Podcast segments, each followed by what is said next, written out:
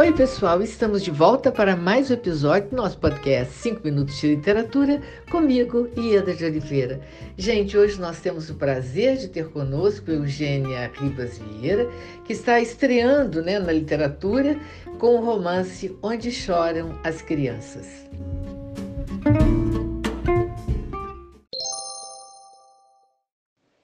Olá, Ieda. Olá, ouvintes do podcast 5 Minutos de Literatura. É um prazer participar.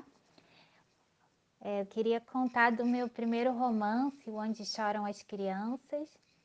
Para mim é uma novidade muito grande falar desse lado do autor, já que eu sempre sempre estive do outro lado, né, do editor e, e há cinco anos trabalho na agência RIF.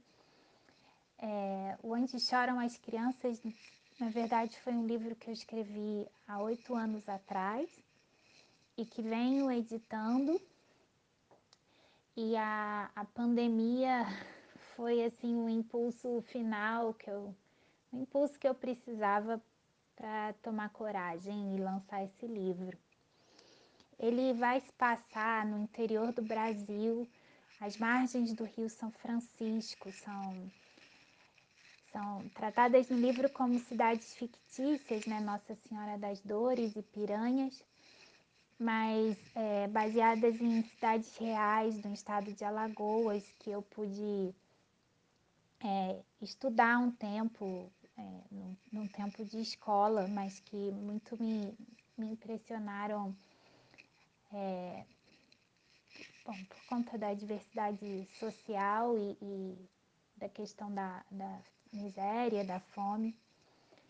E então, anos mais tarde, eu peguei essa cidade para poder trabalhar os meus acho, dramas pessoais, né? Mas também personagens fictícios. E eu vou falar de uma doença que assola os moradores de Nossa Senhora das Dores, que é a púrpura, e que traz medo, né? Esses personagens todos lidam com medo diário da doença e da morte. Só que é, eu tento trabalhar com a linguagem, principalmente, é, que, que o sonho e, e, e, e que o, desejo subjetivo prevaleçam é, em, em alguns personagens. Outros é, por, por fragilidade, por, por não terem essa força, acabam reféns dessa doença comum. O livro tá, vai ter uma grande virada, mas acho é, que principalmente eu queria assim falar da doença porque é algo que, que eu passei quando quando era pequena, na minha infância, eu tive púrpura com dois anos de idade, depois com sete anos, e, e, e ninguém sabia muito bem o que era, e, e fui, enfim, internada, e, e eu acho que esse olhar para minha mãe é, nesse momento é muito o que eu passo no livro, na relação do menino Joaquim com sua mãe assim, a Tereza. É...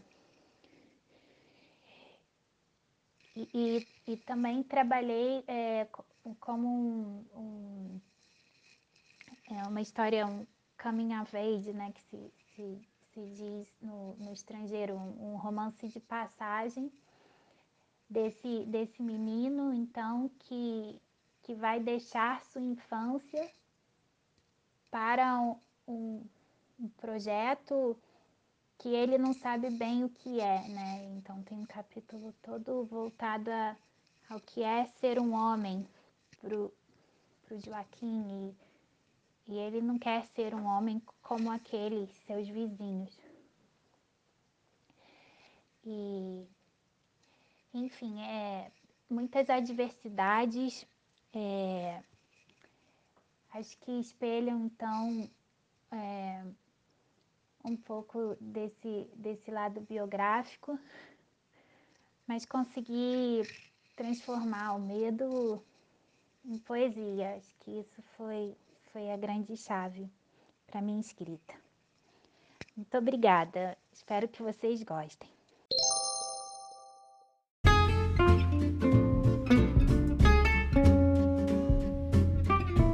Eugênia, muito obrigada pela sua participação. Foi um enorme prazer ter você conosco e muito obrigada a você, ouvinte, pela sua audiência. Aguardo vocês no próximo episódio do nosso podcast 5 Minutos de Literatura, onde estaremos sempre trazendo temas que possam enriquecer o seu olhar.